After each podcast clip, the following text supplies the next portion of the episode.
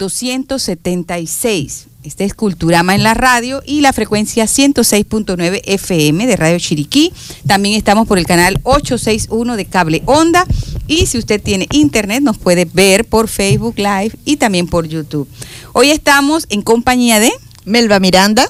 Y por supuesto la asistencia técnica, ahí está muy sonriente y muy amable y siempre dispuesto a atender los controles y las llamadas de Matthew Ortiz. Muchas gracias Matthew por el apoyo que nos brindas todos los jueves.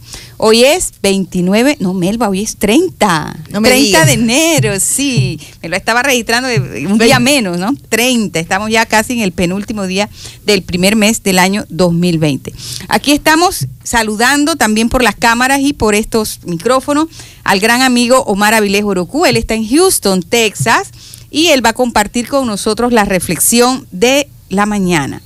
Es una obra eh, la que se ha utilizado para extraer este pensamiento de Glenn Griffin y la obra se llama La educación se recibe en casa. ¿Cuál es este pensamiento? El tiempo es el regalo más valioso que podemos darle a nuestros hijos o a cualquier persona. El dinero y las cosas materiales pronto desaparecerán, pero los recuerdos y los sentimientos pueden durar toda una vida. Ese es un mensaje, ¿verdad? Para todos. Qué bonito pensamiento, Milagro. No solo para los padres, Melba, sino para, todas las personas, en estos, ¿verdad? En estos solo- días, Milagro, donde todo el mundo chatea y nadie se presta atención de verdad. ¿ah? Esas Caben- mesas, esas mesas cuando vas a un restaurante, los seis miembros de la familia chateando y no se, se- no dialogan, ¿no? Y el objetivo de una salida de, de casa es para La ironía de, supuestamente estar súper hi- hiperconectados y en realidad no, no estamos bueno, y por haciendo eso- contacto con las personas. Este programa también es auspiciado por el Grupo Unidos por la Educación, esa eh, agrupación que está preocupada por promover los valores, estos que se siembran desde el hogar. ¿Cuáles son esos? Los que tienen aquí a nuestra invitada y a los dos La invitados. puntualidad. la responsabilidad, el respeto a los demás, la tolerancia, Melba, la perseverancia cuando se propone un esfuerzo, un, un propósito, ¿verdad? Estos son los valores que promueve el grupo Unidos por la Educación. Milagro, yo estoy súper contenta de estar nuevamente a través de estas eh, ondas hercianas para llegar a los tantos hogares de la provincia de Chiriquí. Y fuera, y fuera, y Melba, fuera de la provincia. En- le da- las gracias, por supuesto, los reportes de sintonía. Yo tuve la oportunidad este fin de semana de intercambiar saludos con radioyentes durante la celebración de la feria de Potrerillos. ¿Usted escuchó sobre ese tema, doctora Ivette? La Sí, primera lo- feria. La primera versión ferial de Potrerillos. Y allí encontré a personas eh, de la ciudad de David, de Boquete, de Dolega, de muchos lugares. Eh, por tanto, nuestro saludo especial va para el grupo de damas del corazón de María y del Espíritu Santo de la parroquia del Verbo Divino en David. Eso, ¿sabes quién estaba liderando eso? La profesora Luz Graciela Yoli. Ah, ya bueno, cuando vi que te hicieron venta de bollitos de queso para patrocinar el autobús que las trasladó hasta allá, digo, ahí, ahí hay una Ah, mente muchas inquieta. ganas de hacer turismo Mucha mente inquieta detrás de eso. La profesora Luz Graciela Yoli, un saludo especial. La profesora Marci Martínez, descubrí que había ganado un programa, un libro en un programa anterior. Me dijo que era el de talla chiricana, está pendiente que lo retire. Rosa Elena de Vázquez era otra de las. so- todas son docentes eh, de la universidad, de la UNACHI, otras están jubiladas, eh, con deseos de servir, de Haciendo dar. turismo interno, Melba. muy Sabrás que sí. También me encontré a don Benigno Vianor de León. Ah, ese eh, señor es de también de la de la de la radio Milagro, de transmisor de programas eh, eh, de deportes, sobre todo los pequeños, las- el semillero de campeones del béisbol. Y él andaba con su hija, ¿verdad? Eh, con la profesora Bielka de León, que fue compañera mía de la UNACHI. Mira qué interesante. La señora Nuri Zamudio de Beitia. ¿Quién es? Descubro. La esposa del profesor Carlos el Beitia. primer alcalde de Renacimiento del ¿Y distrito. ¿De dónde vienen? De Cañas Gordas. Imagínense. Y estaban en la largo. feria de Potrerillo. No sé, probablemente se quedaban en David, ¿ah? Pero fue un placer conocer a doña Nuris de Beitia, doña Nuris Zamudio. Dice que es dolegueña probablemente de sus raíces. Yo pensé que era gualaqueña por ese apellido. Eh, también a Marixela Kiel, residente en Avenida Los Pinos, en Potrerillos, quien nos reporta su sintonía con Culturama en la radio. La señora Xiomara Briones, ¿la conoces? Milagro. Imagino que es la hermana del profesor Gilberto Briones. Pues sí, por el apellido la saco y es la hermana del profesor Gilberto Briones, que es el actual presidente de la Liga de Ajedrez de Chiriquí. Profesor Gilberto Briones. Bueno, ella con ella tuve la oportunidad de conversar bastante, muy simpática Como la que señora. hiciste muchas relaciones públicas en Mira, esta feria. yo creo estaba- que a ti te nombraron la relacionista Yo pública me, de yo este me evento. atribuí esa función. Te digo, yo estaba como la relacionista pública.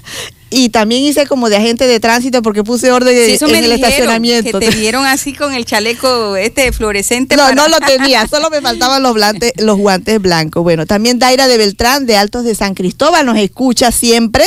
Ezequiel Pití y Omaira de Pití de los Mameyes. Y don Humberto Villarreal, que también es de los mameyes. Es un poeta, Milagro, un día lo vamos a traer aquí porque tiene una capacidad, un talento para crear poemas, poesías relacionadas con la tierra. Recordemos que en Dolega hay mucha gente prolífica en el mundo de la literatura. Los versos, las canciones, eh, la poetisa por excelencia de nuestra provincia, María la Londra Chiricana. María Olimpia de Ovaldía. Exacto, la, la María Olimpia de Ovaldía. Y don Dimas Dilio Pití también. Dimas Lidio Pití. Bueno, eh, Matthew, vamos a escuchar ese primer mensaje de esa grandiosa institución eh, nacional, las Infoplazas, que está tratando de cerrar la brecha digital que existe en nuestro país para instalar en cada comunidad un centro de informática, ese que le permite a los jóvenes no solo ver videos y canciones, no, la idea es que utilicen estos equipos es para investigar, para hacer proyectos de robótica. Ellos tienen una serie de programas fantásticos para estas mentes de nuestros niños y jóvenes. Adelante, Mateo, Infoplaza IP. una de las existen en cada una de las infoplazas que existen en los diferentes distritos de la provincia de Chiriquí, en la comarca Nove Buglé, Bocas del Toro y Veraguas, puedes acceder a los siguientes servicios: internet, impresiones, copias, digitalizaciones, capacitaciones en línea, cursos presenciales, plataformas para aprender inglés, talleres makers, programación visual, desarrollo de videojuego en 3D, trámites gubernamentales en línea. Igualmente, ofrecemos servicio de de nuestras sedes regionales completamente equipadas para impartir cursos. Contáctanos en David frente a la Lotería Nacional. Teléfonos 774-7517. En Veraguas, frente al Colegio José Santos Puga. Teléfonos 998-3902. Horarios lunes a viernes de 8 a.m. a 5 p.m. y sábados hasta las 12 mediodía. Nuestras redes sociales Infoplazas A y B. Gracias, Matthew. Inmediatamente vamos con el segmento de la pregunta, gracias al apoyo de la empresa EDC Veraca SA. Pero antes vamos a escuchar el mensaje que nos ofrece el arquitecto Cristian Caballero. Matthew, por favor. EDC Veraca SA. Estudio, diseño y construcciones. Veraca SA. Diseños, desarrollo de planos, propuestas, remodelaciones, ampliaciones, suministros, supervisiones, inspecciones, avalúos, planos de terreno, EIA, construcciones en general. Bajo el sello del representante legal, arquitecto Cristian Caballero. Dirección Ibu Primavera, Casa E5. Contáctanos al 774-2306, celular 6590-2202 o al correo edc.veraca.sa arroba gmail.com. Gracias, Mariela Espinosa, encuesta de piedra. También ahora residente en, en Paraíso de Boquerón. Un saludo especial que nos estás escuchando. La pregunta de hoy viene a propósito de que ayer por primera vez vi el proceso de producir láminas de cera. Ah, Fantástico, eso para producción de la miel de abeja.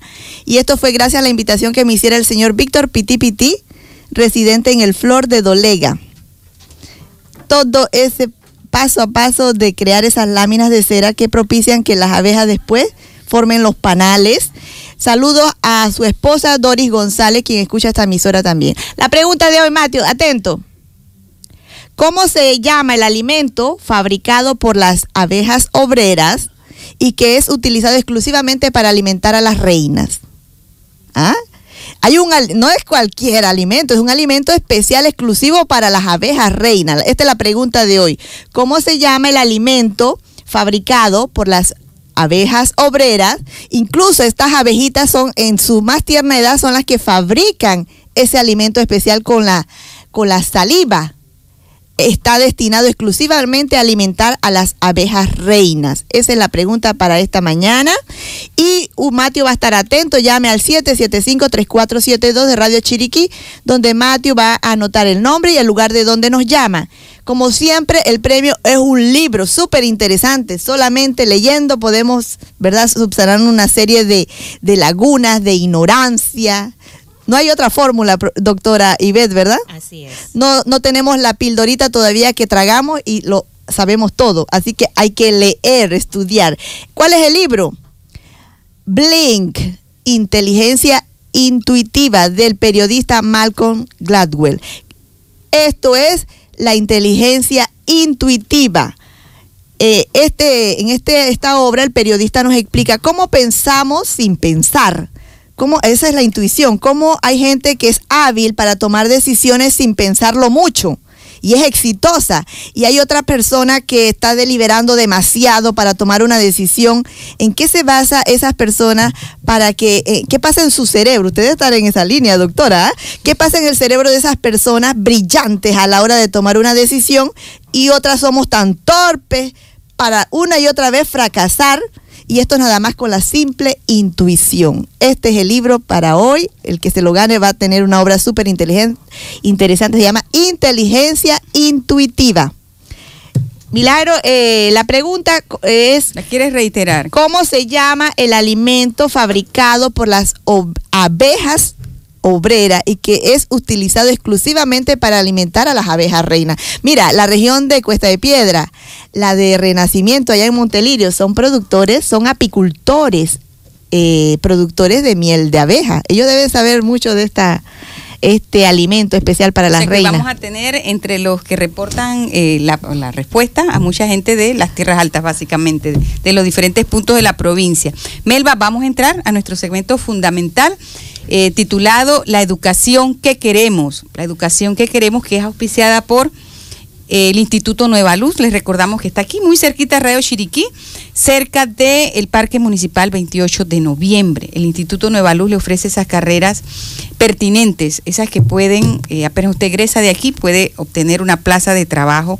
Ese se satura, se satura pues el, el- el mercado, hay mucha, muy poca demanda y mucha oferta, pero no, bueno, el Instituto Nueva Luz tiene las carreras adecuadas para usted. Si quiere información de cuáles son estas carreras, llame al 850 6811. Le repito el número 850 6811. Bueno, y nos complace presentarle hoy eh, a dos distinguidos invitados. Primeramente nos va a hablar la doctora Ivette del Rosario Moreno González. Ella es doctora en automática y robótica. Don Roger, usted queda pensando, ¿qué será eso? ¿verdad? Doctora en automática y robótica. Es un título que ha obtenido tanto en la Universidad Tecnológica de Panamá como en la Universidad Politécnica de Madrid. Tiene 26 años de servicio, que yo cuando la veo digo, no parece, ¿verdad? Que tuviera tantos años de docencia en este centro educativo, la tecnológica, y eh, tiene una gran cantidad de publicaciones y participación en congresos científicos. Ella actualmente es la coordinadora de investigación del Centro Regional de Chiriquí, aquí pues el, el de la Universidad Tecnológica, la sede de Chiriquí. Ella es promotora y organizadora por varios años de las competencias intercolegiales de robótica y hoy pues nos va a compartir algunas de estas vivencias que ella tiene, porque en su hoja de vida vemos, Melba, que ella ha aplicado con sus diferentes proyectos eh, a, a los fondos que dan tanto la CENACID, la Secretaría Nacional de Ciencia y Tecnología de Panamá, como otras organizaciones internacionales. Algo que no destacamos, pero ella va a hablar de eso, de las patentes, ¿no? El Ah, registro sí. de Tiene como patentes. tres, tres en proceso, ¿verdad? Sí, exactamente. De, ella no, yo no puse todos los detalles ahí porque ella va a contarnos. Pero ¿Qué? yo primero quiero que nos diga algo de ella. Usted Sí. sabe que siempre comenzamos con eso, la profesora, ¿verdad? ¿De dónde viene la doctora orígenes, Ivette dónde Moreno? estudió, sus padres y cuándo- cómo nace ese vínculo con, con estas áreas de- del- del pensamiento que son las que realmente tienen eficacia en este momento. Bueno, este, primero que todo, gracias por la invitación, igual a Radio Chiriquí. Este, mi, realmente, pues yo eh, soy de Boquete, eh, nací en Boquete, y en aquellos tiempos en que las mamás tenían los hijos en la casa. Sí, la Sí. partearon ahí en su Ahí casa. mismo en Boquete, sí. Este, bueno, em, desde tuve la oportunidad, pues siempre me gustó estudiar, ser una niña responsable. Y cuando estuve en el colegio, en la secundaria, ya a punto de salir, pues conocí a una profesora de física, eh, recién graduadita, que me dio clase, la doctora Elia Valdía. Y realmente puedo decir que ella fue la que me motivó, sí. ¿verdad? Por el área, por el gusto de la ingeniería, de la tecnología, ¿verdad? Y así fue como entré a la UTP. Y bueno, este ya... ¿Estuvo en el Benigno Tomás Argote o en el no, estu- en ese tiempo estaba acá en el CONSA. Ok. Este sí, soy egresada de allí del CONSA, entonces bueno, tuve la oportunidad pues de estudiar esta carrera aquí en AUTP y luego pues irme a hacer el doctorado a España, ¿no? Y este, bueno, cuando hemos vuelto pues la idea es hacer cosas, eh, dar un poco pues de la mucho que nos dio la oportunidad de esa beca, ¿verdad? Ir y aprender allá, ¿verdad? inclusive las relaciones que pudimos establecer con otros doctores, ¿verdad? Y bueno, no llegar acá pues fue empezar a trabajar en proyectos. Nosotros hemos tenido proyectos financiados con fondos del CENACID, también con fondos de la Unión Europea. Y pues seguimos trabajando en eso. Eh, la idea pues es tratar de plantear cosas que puedan contribuir a solucionar problemas o a innovar. De allí es donde surgen las, las patentes, ¿verdad? Eso fue parte de la maratón de patentes que tuvo la UTP a, par- de a partir del 2016. No, no nos demore mucho para decir en qué consiste esa patente, esa solicitud de patente. ¿Cuál, ¿Qué está proponiendo usted? A ver. Ajá, bien, el- eh, una de las solicitudes es un secador de granos. Secador de grano, escuchen, estamos hablando de café, de frijoles y qué más. Exactamente, esa fue la idea, porque precisamente, pues como somos de Boquete, mi esposo y yo, que también él es doctor en automática y robótica, este, siempre ha sido nuestro sentir cómo podemos eh, ayudar un poco a nuestra propia provincia, ¿no? Y esa es la Y idea del estudio, ¿no? Sí, y como nacimos, pues allí mismo en Boquete, pues vemos la necesidad de, del café. Y ahora el café de altura, ¿no? Secador de grano. Secador de granos. ¿Pero hicieron el prototipo y todo? o- Estamos en esa fase de, de, de validar nuestro prototipo. Milagro que tú como, como que no eres boqueteña, sabes que hay que secar el café en, el piso. Generalmente utilizaban unos pisos. Exacto. Y lo que pasa es que al momento de estar en el piso está expuesto a contaminación de animales, del aire. Entonces, por ejemplo, el café de altura también una de las este, digamos así, características que tiene es que tiene un secado muy especial. Y la idea es poder replicar las condiciones de ese secado. Y que a veces no es lo mismo, ¿no? Y este, cada uno de los caficultores, pues a veces tiene su técnica. Y de allí pues nace esta... Y por el esta tema de también de las lluvias, del bajaré, que, que interfiere. Sí. Ah, no siempre tienen el clima propicio para el secado. Exactamente. ¿Y cuál es, y, y, bueno, ¿y cuál es el otro patente, la otra patente? Bueno, Son te- dos más, creo que Dos sí, más. tenemos, este, tengo otra, esa es con un compañero de trabajo, un colega, es eh, para mesas de pretensado móviles, eso es para hacer, por ejemplo, para hacer estructuras grandes como puentes que muchas veces esas eh, esas losas gigantescas pues tienen que ser trasladadas de un lugar donde se hace el pretensado a donde se tiene que hacer el puente. Así que esa es otra. Y otra que tenemos este es el otro tipo de máquina de secado, pero tiene otra forma. Y También para granos. Otras técnicas, sí, también para granos. Ay, qué Todas esas se están tramitando aquí en, en Panamá. En Panamá, ahora mismo, sí, porque ya la pasamos por la USPTO en Estados Unidos. Eh, eh, describa que eso, yo leí la sigla, pero no sabía qué era. Ah, bien, esa es la organización de patentes en los Estados Unidos, donde sabemos que ahí hay miles y miles de abogados dedicados solamente a tumbar la idea de tu patente, ¿no? Entonces, este, allí fue, digámoslo así, fue el primer gran... El tamiz, ya ustedes pasaron eso. Sí, ya Ah, nosotros pasamos esa parte, sí, y salimos muy bien evaluados. Pero se revela en algún momento que tal vez esa idea ya está en otro país, en otra... ¿Hay, hay ese Eh, nivel de depuración? Sí, totalmente. Inclusive eh, está, por ejemplo, que una persona entendida en un área pueda decir, ah, bueno, esto, si yo uso esto que viene de aquí, yo uso esto que viene de acá, yo puedo lograr lo que tú estás proponiendo. Hasta ese nivel llega. O sea, que tienen que ser personas muy entendidas para que saber que de verdad lo que tú estás proponiendo no es obvio y que un entendido no pueda decir, ah, eso yo lo deduzco, que puede ser así. Algo sea totalmente nuevo. Nuevo, ¿verdad? exactamente.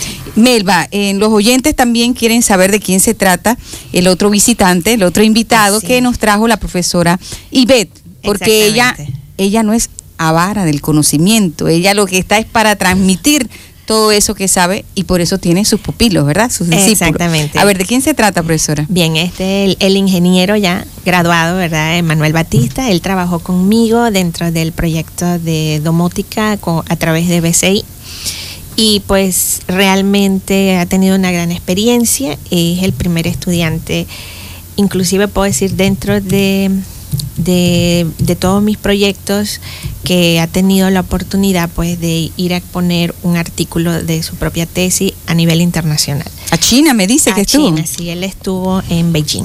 Bienvenido, Emanuel eh, Manuel Batista. Batista. Y díganos de dónde viene. Adelante. Eh, Acérquese los micrófonos. Acerca el micrófono. eh, yo soy de aquí mismo, de la ciudad de, de David. Y bueno, yo crecí en una familia en la que también se ve mucho lo que es la parte de ciencias. Eh, en ese sentido, mi mayor influencia fueron mis tíos, un- por parte de madre, que vivían en México y que trabajaban en laboratorios. Y como nosotros pasábamos una gran cantidad de tiempo allá con ellos, nos acostumbramos como a vivir en ese entorno. Eh, Davideño usted. sí. Ok. A ver, ¿de qué se trató el artículo que presentaste en la ciudad de Beijing hace tan solo un mes? El artículo trataba sobre la combinación de dos técnicas de procesamiento de señales cerebrales, de estos sistemas que son enfocados para personas de, con alto grado de discapacidad, que no pueden mover ni sus brazos ni sus piernas y a veces ni siquiera hacer muecas con sus caras. El sistema funcionaba básicamente así. Uno extraía eh, características del cerebro visuales. Digamos, si la persona tiene como un panel frente a él y eh, esa persona observa a un eh, diferentes cuadros a diferentes intermitencias, digamos 15 veces por segundo, 10 veces por segundo. Esa frecuencia de intermitencia se refleja en las partes de procesamiento visual del cerebro, que son las de la, par- eh, la parte trasera de la cabeza. Entonces, nosotros obtenemos estas señales y les realizamos un pequeño análisis de señales y queremos obtener cuáles son las frecuencias que se están eh, dando en el cerebro.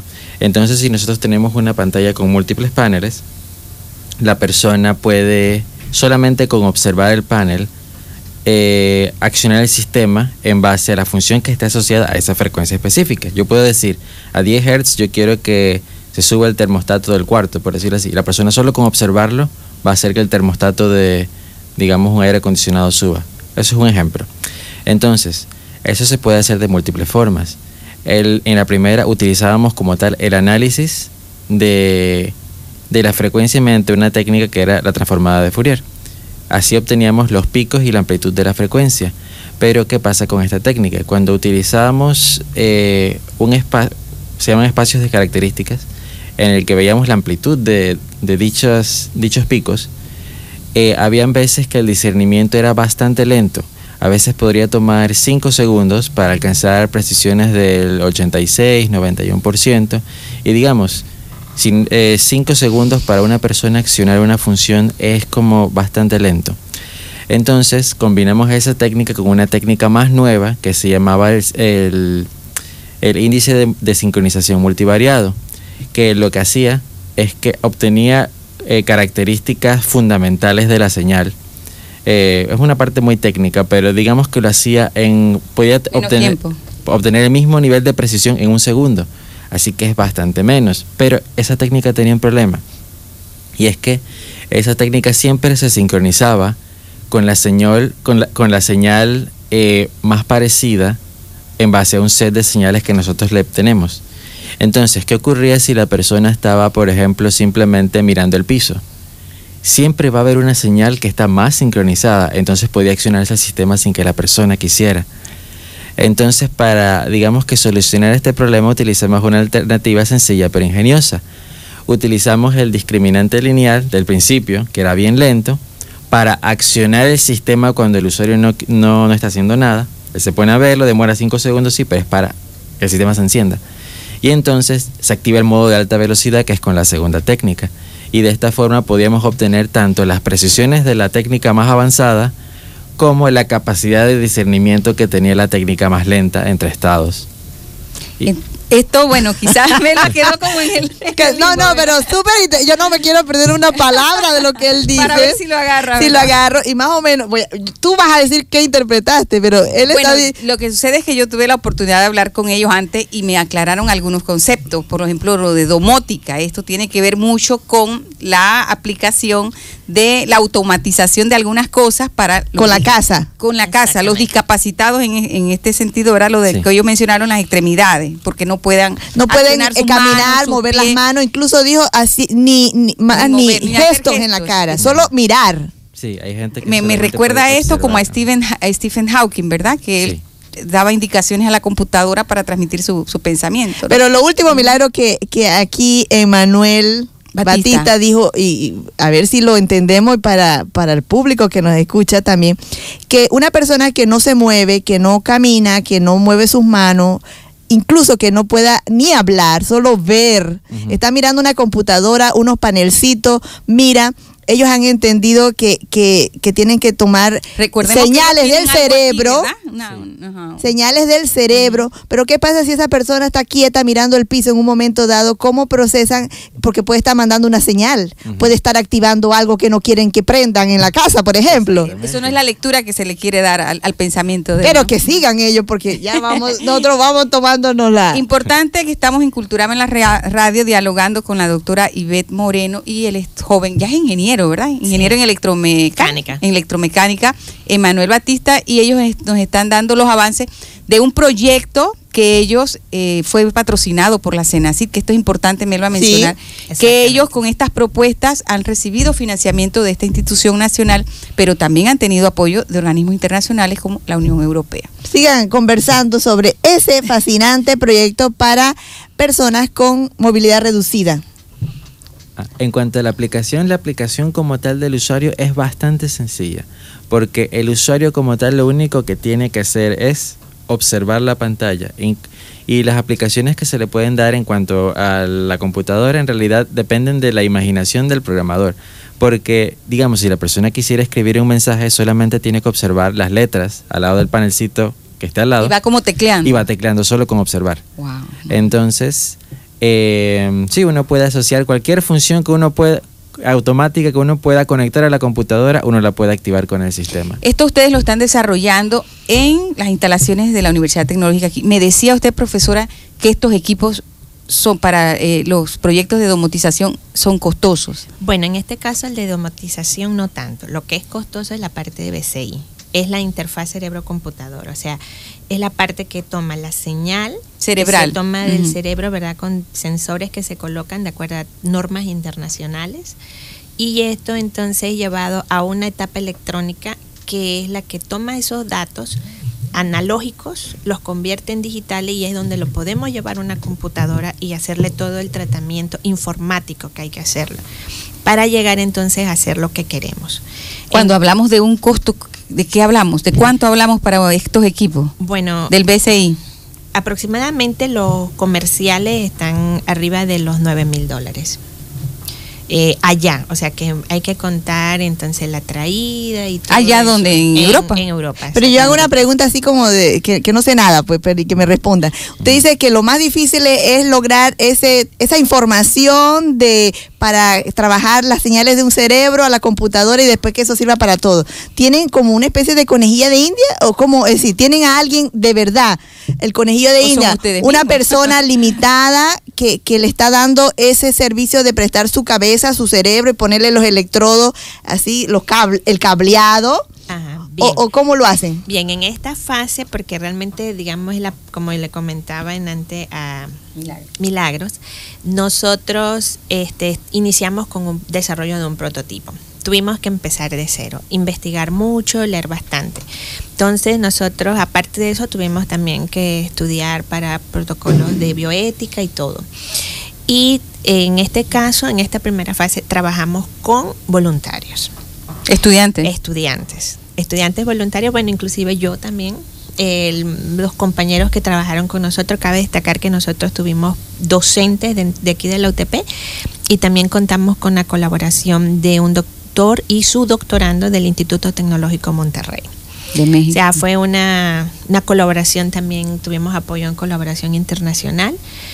Y este, ellos vinieron, nos enseñaron desde usar el equipo hacia adelante, porque ellos ya lo habían usado.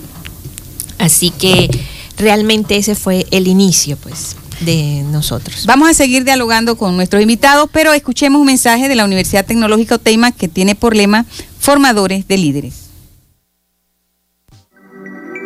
Desarrolla las competencias y estrategias educativas que promuevan aprendizajes significativos en estudiantes de nivel medio, inscribiéndose en el profesorado en educación media diversificada de la Universidad Tecnológica Oteima. Matrículas abiertas. Fecha de inicio 15 de febrero de 2020. Para más información, contáctenos al 775-285. Universidad Tecnológica Oteima. Formadores de líderes. Pero Estamos nuevamente en el aire. Gracias, Mati. Vamos a repetirles la pregunta. Melba, ¿tú que eres la apicultora de hoy? Sí, yo- eh, porque estoy emocionada y voy a, a investigar más todo, todo el proceso de la producción de la miel de abeja, pero en este caso es, es- eh, conocí cómo producir las láminas de cera para producir la miel de abeja. Y la pregunta es, Y la pregunta de hoy es cómo se llama el alimento fabricado por las abejas obreras y que se utiliza exclusivamente para alimentar a las abejas reina. Un alimento de las abejas reina. Esa es la pregunta de hoy. ¿Cómo se llama? hoy estamos también en Culturama en la radio con el apoyo de la FUNDEFOC que es esa organización de egresados del Félix Olivares que apoya a los jóvenes estudiantes del Félix Olivares, del Beatriz Miranda de Cabal, del Francisco Morazán y del IPT de David. En este momento están abiertas las becas universitarias y creo que también están procesando los subsidios para el nivel secundario. Les voy a dar el número. Aquí- en David es el 66734750. Se lo repito, 66734750. El señor Roberto Taylor es el contacto. Y en Panamá, que es un teléfono fijo, que también si usted puede llamar desde la casa, el 205-0180. Se lo repito, 205-0180. Y ellos siempre quieren que usted recuerde el lema del colegio. La vida es acción, vívela. Melba. Bueno, y también patrocinadores que hacen, pues, yo me estoy sonriendo porque es que nos están viendo por la por, Por la pantalla y nos los están mandando por chat, así que uno se pone así como de que el Big Brother que nos están viendo Por todo. todo. lo que hacemos. Ya nos dijeron, cuidado con lo que hacen en, en cabina, porque todo lo ven. Bueno, y es don Ricardo Rubio allá en Volcán que nos está Ay, observando. Saludos. Hacen posible también la transmisión de Culturama en la radio, Productos Químicos IBI, ubicado en Doleguita. Si usted necesita profesora reactivo, reactivo, eh, también vidrieras para laboratorio de escuela, instituciones e industrias en general. Productos industriales, ácido, potasa, cáustico, limpiadores de llanta, grasa, en fin, todo lo que usted busque en materia química con el profesor Dionisio Pérez, que usted debe conocer, Sí. de la UNACHI. Sí lo conozco. Bueno, no, ya él se dedica completamente a su empresa Productos Químicos IBI. Y las consultas al 775-8919. Melba les recuerda que tiene los envases eh, necesarios para esta época de, de suspensión del agua, Ah. para conservar agua. Así que recuerden estos ¿Y dónde productos. queda? Tú dijiste que en tenían- Doneguita, en Dole- 7758919. Las empresas más exitosas del mundo tienen en sus programas la responsabilidad social permanente. No solamente están preocupadas por tener clientes, sino por dejar un impacto positivo en la comunidad local y en la sociedad nacional. Este es el caso de Promotora Río Caldera S.A. que tiene su proyecto aquí en la Valle del Nance, en Las Lomas, en David. Lidera un proyecto con niños de la comunidad de la escuela de Mata del Nance todos los sábados por ya van para su cuarto año. cuarto año, sí. Se imparten talleres de pintura con la escuela en la escuela Mata del Nance sin costo alguno para los niños de esa comunidad, porque ahí mismo está la empresa Un promotora imitar, Río Caldera. Un ejemplo a imitar el de la promotora Río Caldera. Melba, entonces, le recordamos también que en Culturama tenemos el libro que recién ha sido editado por Flete Chavales, gracias a ello. Boquete, eh, Rasgos de su historia. Ese libro que se editó hace ya casi 20 años, pero ahora hay una segunda edición limitada, muy limitada, esta obra con 150 eh, biografías de los personajes relevantes de, esta, de este distrito. ¿Y de dónde salió esta obra? de Impresos Modernos, de, que es la empresa de donde salen todas las publicaciones históricas y el semanario educativo Culturama Vamos por, por la versión 1463. casi 32 años de publicación ininterrumpida. Y de esos añitos, a la mayor parte ha estado Impresos Modernos. Sí, exactamente. Si usted quiere contactar para cotizar su trabajo, el teléfono es el 775-3015. Y muchas gracias a don Chavale, porque nos hizo llegar a la oficina también calendarios súper eh, eh, grandes, que... Don Alcibiades Silvera Melo. Porque a veces la gente le Chavales. dice Don Flete Chavales, ¿no? Señor Don Alcibiades Alcibiades Silvera. Silvera. Sí, Muchas gracias, don él. Chavales, por los calendarios que nos hizo. Y el apoyo que siempre nos brinda en Sí. todos nuestros proyectos. La pregunta, Matthew, usted anote a todos, ¿ah? porque todos tendrán chance de llevarse el libro maravilloso de esto, La inteligencia intuitiva. Cómo podemos tomar decisiones así en, en un en dos segundos, en un segundo, sin meditar mucho, sin reflexionar mucho. Y aquí van a desarrollar todas esas técnicas. Puede que usted la tenga, pero no pu- puede perfeccionar esa técnica de la intuición. Maravilloso, ese es el premio para hoy. Bueno, vamos a seguir dialogando con eh, el estudiante ya ingeniero eh, recién egresado, ¿verdad? Emanuel Batista de la Universidad Tecnológica aquí de Panamá y con sede en Chiriquí y de la profesora coordinadora de la investigación de este centro. Con muchos años ya ella eh, dice que también ha recibido apoyo de otras instancias internacionales como la Unión Europea, porque ¿cuáles han sido otros de esos de esos proyectos? Ahora este es el reciente, el de la domotización para personas con cierta discapacidad. ¿Otros Sí. proyectos? Bueno, nosotros empezamos con el primer proyecto de robótica educativa que hubo aquí en Panamá, financiado por la CENACIT en el 2011, que fue precisamente para despertar en los estudiantes el de colegio en ese momento el interés por la ciencia y la tecnología. Y de ese proyecto nosotros trabajamos en aquella ocasión con 36 estudiantes, de los cuales que yo tengo conocimiento solamente uno no se fue por el área de ciencia y tecnología y fue porque su papá era dueño de una finca y le pidió que fuera ingeniero agrónomo, ¿no? Pero él en un inicio quería ser ingeniero electromecánico. Y la muchos de ellos están allí en la UTP, unos eh, ya terminando sus carreras de ingeniería y otros sus carreras de licenciatura, otros arquitectura, otros se fueron a estudiar afuera, pero también carreras de ingeniería. O sea, esto ha demostrado que este seguimiento que usted le ha dado a esos 36 jóvenes, de que estos programas, estos concursos realmente incentivan y motivan a los jóvenes para seguir por las áreas de estas de la ciencia y la tecnología. Exactamente. Ese fue uno de los proyectos y otro de los proyectos, bueno, fue financiado con fondos de la Unión Europea. En este caso era para capacitar en, en lo que es las TICs a un grupo de estudiantes del área de Oriente. En ese caso, pues teníamos mitad hombres, mitad mujeres jóvenes, entre los 18 y los 30 años, y en su mayoría, pues, eh, de la comarca Nove. Y así, pues, nosotros, pues, también trabajamos en esa ocasión, ¿verdad? Y la idea era, pues, que ellos se formaran eh, desde mantenimiento de una computadora, eh, conexión de redes, etcétera. ¿Y, cómo le fue con ellos? ¿Cuántos más o menos eh, recibieron esta capacitación? eran 30 y le- el problema a veces es la comunicación con ellos, pero bueno, hace poco me encontré con una de ellas y me decía que ese trabajo, esa capacitación le sirvió a ella para su trabajo. Ella ya trabajaba en la sede del Tribunal Electoral en allá en San Félix y este dice que cuando había algún daño en el sistema tenían que esperar que fuera el técnico de acá de David y que ahora la utilizaban a ella para resolver eh, Esos pequeños problemas, sí, de que tenían que ver con la red en sí. Una de las cosas, pues, y ya ella con eso ha ido evolucionando en su trabajo. Y lo más importante que puedo destacar de ese proyecto fue que eso se convirtió en un diplomado. Y realmente todos ellos recibieron un diploma de la Universidad Tecnológica de Panamá, pues que decía que ellos habían tenido una formación de diplomado. Y eso era lo que ellos anhelaban, un certificado. Profesora, seguramente hay muchos jóvenes que les gusta eh, esta área del conocimiento porque realmente tiene muchas aplicaciones en el presente. La robótica, la informática, la, ingeniería electromecánica. Aquí está Emanuel. ¿Qué le puedes decir a estos jóvenes que nos están oyendo y que quizás piensan que aquí no hay futuro para eso, que para qué ingresar a la tecnológica y egresar pues de esto, de estas carreras si no hay campos de trabajo? ¿Qué les puedes decir tú? Que sí, que sí se animen y se, y se matriculen pues en, esta, en estos campos.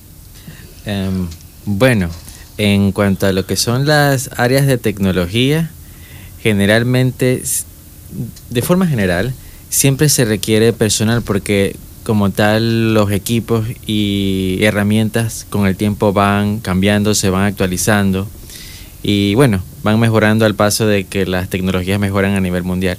Entonces, de una u otra forma, siempre se requiere este nuevo personal y como tal siento que son áreas bastante divertidas en el sentido de que muchas veces para uno experimentar con ese conocimiento o con los equipos, no se tiene como tal que poner en peligro a ninguna persona, sino que uno puede sentarse en su casa, jugar con los equipos y, bueno, uno puede dañarlos o no, pero uno se divierte en el proceso.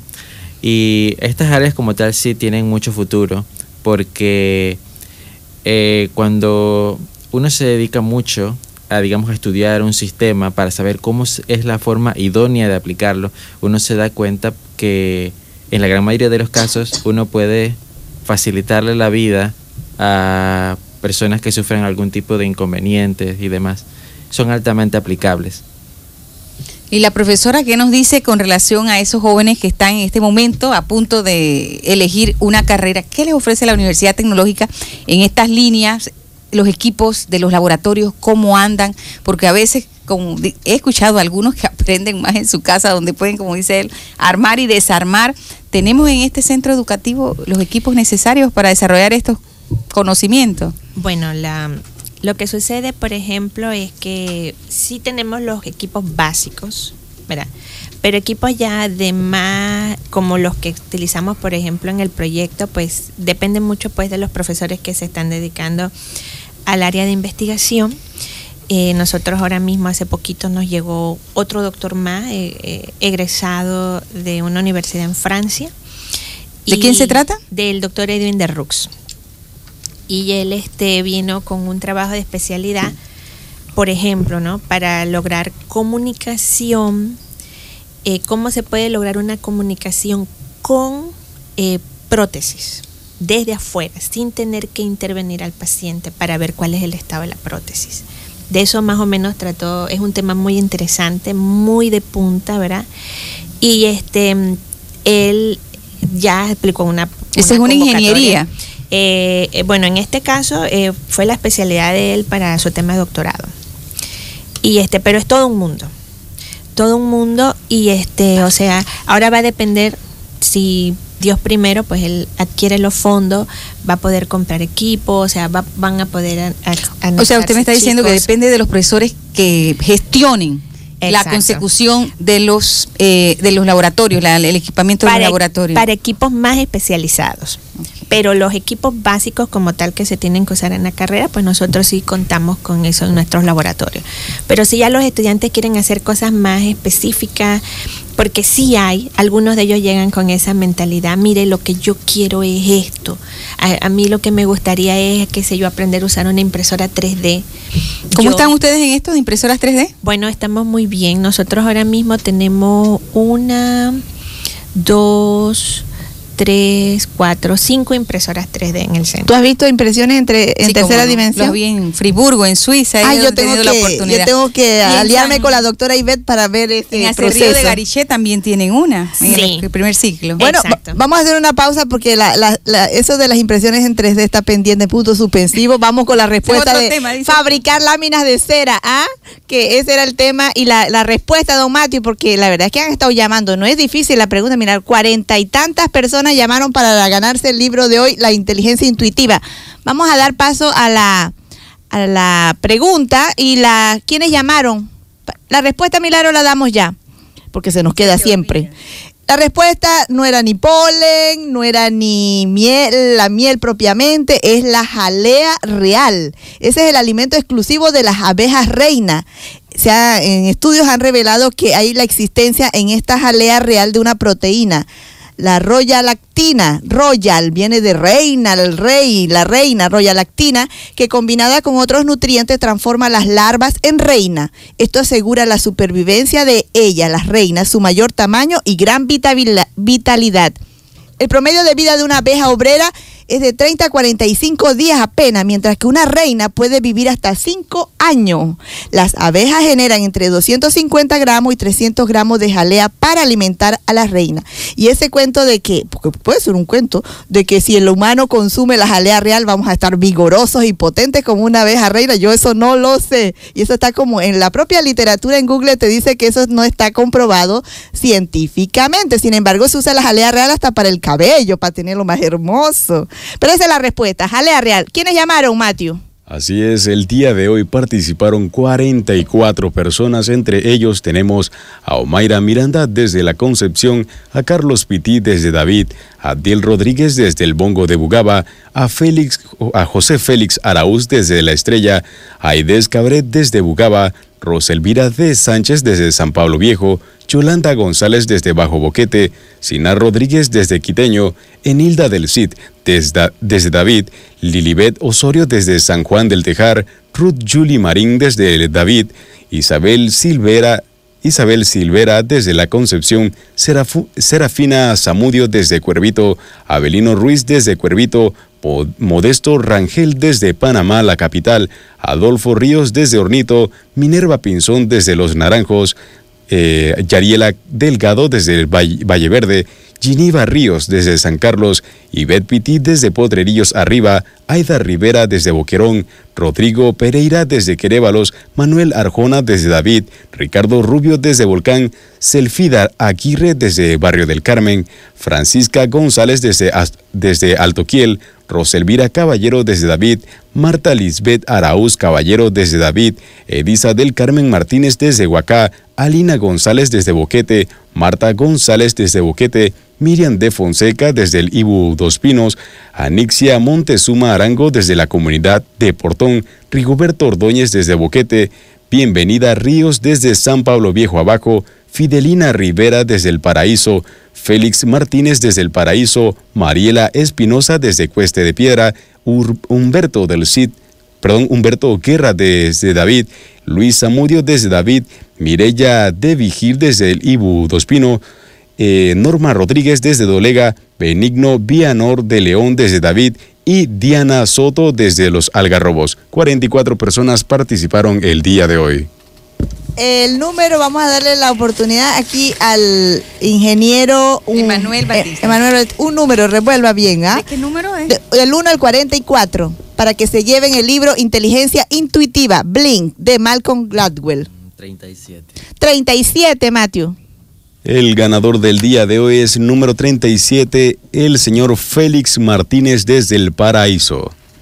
Desde el paraíso de Boquerón. De Boquerón. sí, ah, bueno. Sí, es Martínez, Melba. Recordemos que esta es la tierra del. Bueno, felicidades, Félix. Es el compañero de, si no me equivoco, de Mariela Espinosa. Bueno, lo esperamos. Tito, el hermano del que vende el. el, Los bien sabes deliciosos. No, del que vende el chicheme más rico del mundo, que es de ahí de Paraíso, de tu amiga de la tienda, de la barrotería. ¿Cómo se llama?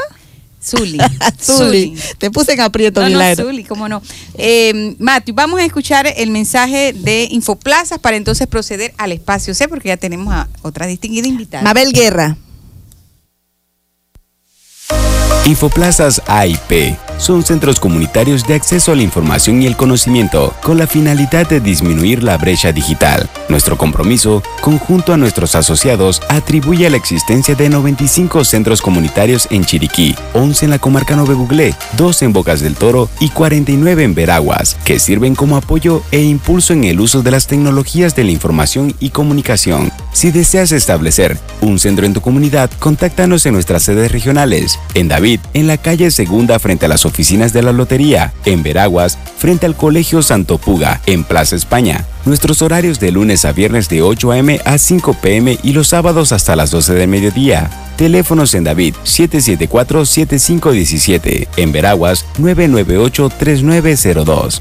Nos puedes encontrar también en Facebook, Instagram y Twitter como Infoplazas AIP. Y vamos al espacio C que está dedicado por la Biblioteca, de ¿Cuál es el lema, Milagro? Una, un libro puede cambiar una vida y una biblioteca puede cambiar una comunidad. Ese es el mensaje súper poderoso de la Biblioteca de Boquete. Pero antes un saludo para la señora Mirta González. Este potrerillo está de cumpleaños hoy y el sobrino de la amiga Yadira, Diógenes Yadir, también está Javier. Diógenes Javier y doña Mirta González están de cumpleaños. Bueno, Melo, y hasta hoy, 30 de enero, es la exhibición del grupo Acolchados de Volcán que se exhibe en la Biblioteca de Boquete. Está completamente gratis hoy esa actividad, sin costo alguno, y podrá apreciar la belleza de estas costuras, la destreza de estos emprendedores residentes en Volcán. Les recordamos que este lunes 3 y hasta el viernes 14 de febrero en la sede de Culturama se inician los cursos de física cursos dinámicos. Esos chicos que a veces se aburren en física, bueno, no, acá van a aprender eh, física de una manera divertida con el profesor Henry López. Más detalles en el 6977-7021. Les recuerdo el número 6977-7021. Bueno, y, y para mañana, Milagro es mañana. O no, es el martes. El, el primero está la feria Lo Tuyo. Una feria ecológica, familiar, súper interesante. Ecológica, importante, porque nada de desechos plásticos y No, toda esta frutas, verduras, salsa picante, mermeladas, miel, pan casero, comida al fogón para llevar a la familia, a los amigos. ¿Esto dónde va a ser? En la Feria Ecológica Lo Tuyo, en Lajas Adentro, en el distrito de San Félix. De 9 a 1 de la tarde el sábado primero de febrero. También quiero decir, me llamó, ¿sabe quién llamó? La enfermera eh, Marlene Valdés. Tú la conoces, Sí, claro, ¿verdad? Sub. ¿quién no conoce a Marlene Valdés? Ah, todos aquí, ¿verdad? Ella nos dice que también eh, la- el proyecto de Río Caldera, que trabaja en... La promotora Río La Caldera. promotora Río Caldera es- también está dando clases de ajedrez, no solamente de pintura. Nos dice, falta actualizar esa Dice, nos falta actualizar. Dice, están, están dando, eh, impartiendo ajedrez también en, en Mata del Lance, en Las Lomas. Y el Club Tor de Ajedrez del maestro Sergio Barraza, el profesor Briones, el maestro Chavarría y el director, director ¿Qué de la es el Escuela de San? Lorenzo están recolectando libros, ropa, zapatos, juegos de ajedrez para enviar a Salto Dupí, en el distrito de Mironó, motivados por el talento del niño Isaac Bejerano, quien juega ajedrez. Nos mandaron la foto del niño. Y ellos están pensando en viajar allá para conocer a este jovencito a quien le encanta competir con sus compañeros en esa distante comunidad de la comarca. Así que pueden llevar a Culturama estas donaciones, artículos en buen estado, El- porque para allá pues... sí, el que quiera regalar eh, tableros de ajedrez, muy económicos, se pueden encontrar en el medio. Nosotros lo vamos a llevar a Sal- Salto Dupí, en la comarca, en el distrito de Mironó. Así es. Bueno, Melba, nuestra invitada Mabel Guerra, a ver de qué se trata, Mabel, tu participación de hoy. Bueno, pues nada, eh, muchas gracias por la invitación. Siempre Culturama ha abierto sus puertas para nosotros. El día de hoy traemos nuevamente el Festival de Cine Pobre Panalandia. Este es el séptimo festival que hacemos. Ya tenemos muchos años haciéndolo, pero esta va a ser la primera vez que vamos a tener el festival en sede en un lugar fuera de la capital, que va a ser en Penonomé. Eh, la idea de la organización que es Mente Pública, eh, la fundación que organiza esto, es cada vez trasladar más el festival hacia las provincias y en algún punto llegará acá a la sede principal, acá en Chiriquí. Eh, el Festival de Cine Pobre, para quienes no los conozcan, es una iniciativa que viene de Cuba, que se trata de premiar al cine que no tiene grandes presupuestos, pero que sí tiene muy buenos contenidos y muy buena calidad también, ¿no? Entonces, eh, el festival va a tener dos vertientes este año. Va a haber un proyecto eh, durante las mañanas que va a ser la escuelita de cine pobre para todos aquellos que están haciendo sus pininos en el cine y quieren aprender un poquito de cómo hacerlo desde lo más básico, desde solamente un teléfono, desde cualquier dispositivo donde puedan grabar y eh, que sea algo de muy buena calidad, ¿no? Entonces, esto va a ser del 5 al 8 de febrero. Eh, va a ser en Penonomé, como les comentaba. ¿En qué parte en Penonomé? En el Museo de los Hermanos Arias Madrid. Sí, eso está casi en el centro de Penonomé. Cerca de la plaza de Penonomé, ¿no? Así es. Eh, eh, ahí van a celebrarse entonces esta actividad de la escuelita de cine pobre y durante las noches también vamos a tener las proyecciones. ¿Son completamente gratis las proyecciones? Todo es completamente gratis, correcto. Eh, las proyecciones vamos a tener de distintos tipos, documental, ficción, videoclip, animación de Panamá y también de Centroamérica y del Caribe. Vamos a tener una exposición muy interesante de cine de animación de Centroamérica.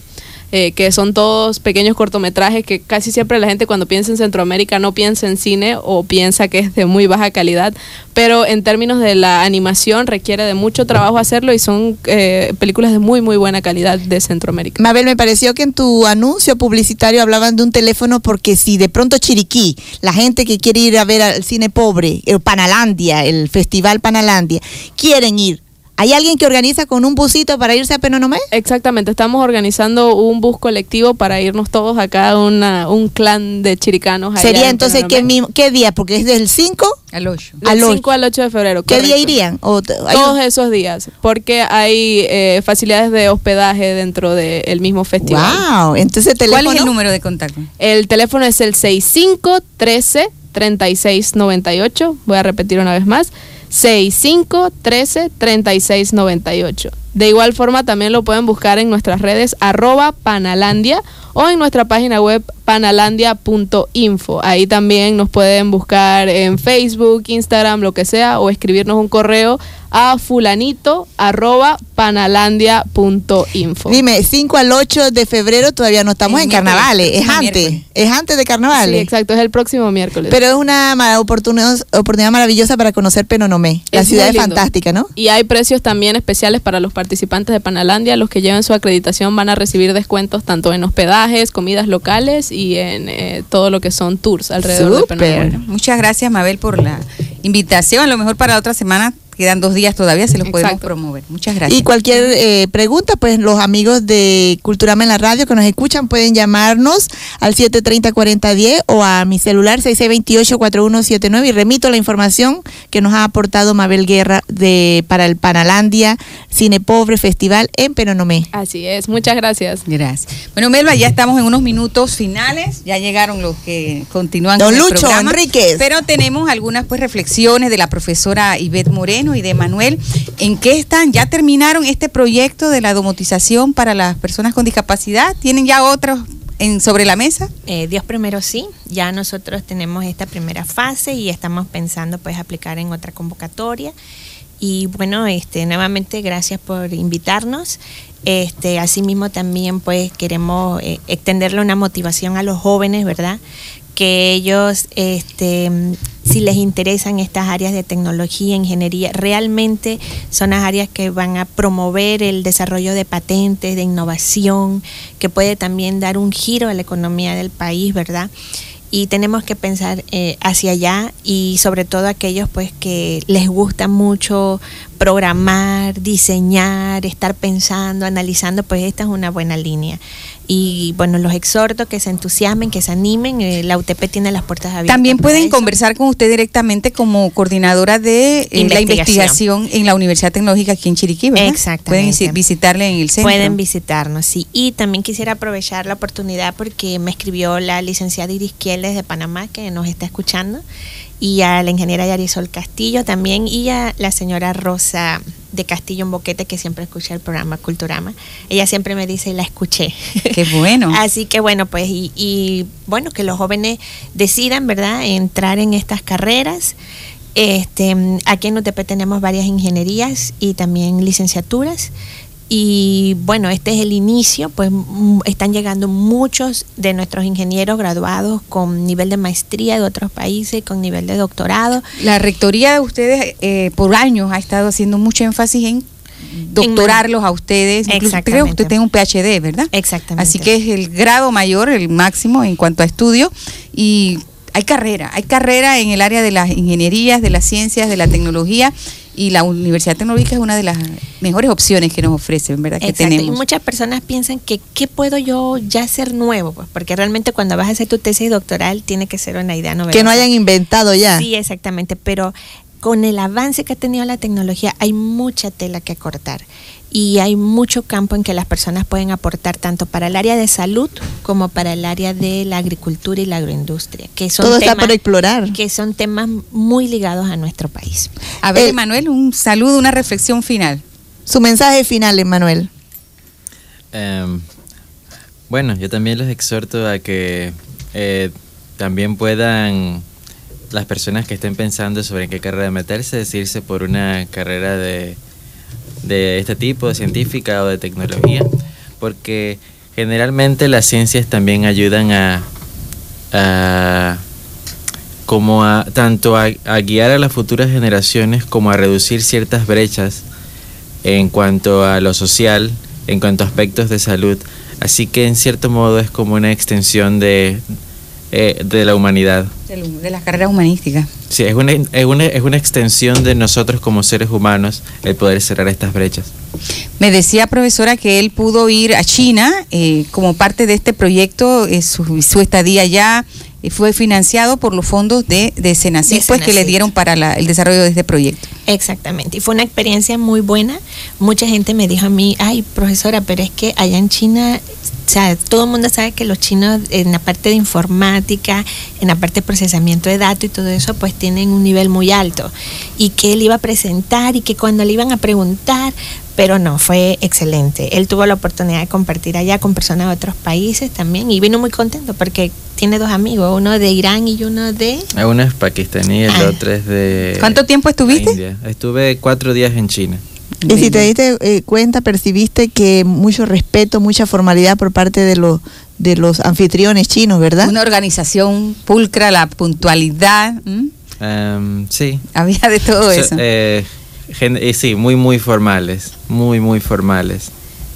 Exacto. Bueno, Milagro, y les recordamos que Bugaba está celebrando la Feria de la Candelaria, inaugurada el viernes 24 y hasta el 2 de febrero. Hoy es jueves, viernes, sábado, hasta el 2 de febrero, que es el día martes. Tienen la oportunidad para visitar esta feria agrícola, artesanal, cultural, comercial, ecológica, pecuaria, turística. Todo esto, Meva, ¿por qué? Porque Bugaba es el anfitrión, ¿verdad? Del aniversario de la provincia. El año chiricano, allá nos preguntaron en, en Potrerí, cua- y la- el año chiricano, ¿cuál es el distrito? Bugaba, anfitrión del aniversario. ¿Cuántos años cumplirá? 171. 171 cumplirá nuestra provincia y este es un ciclo que comenzó para Bugaba en junio del año pasado y terminará en mayo próximo cuando la provincia cumpla un aniversario más de creación en el 2020. ¿Qué, qué fecha cumple nuestra provincia, Mabel? Te pongo en aprieto. Ponen uno.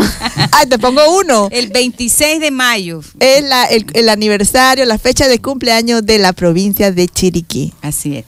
Bueno, Mati, muchísimas gracias. Eh, estamos entonces eh, el próximo jueves, si Dios lo permite. Gracias ustedes. por la puntualidad de nuestros invitados, Milagro. Nosotros Así. debemos estar súper felices, ¿verdad? Contenta porque los invitados en casi cinco años, vamos para el sexto año. Si acaso un 1% ha fallado. Sí, ¿eh? ha En- han sido muy puntuales. Eh, maravilloso, eso de la, la hora panameña no existe aquí.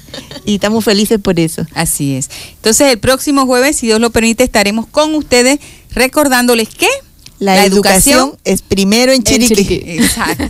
Porque la educación es primero en Chiriquí, Culturama en la radio. con sus segmentos.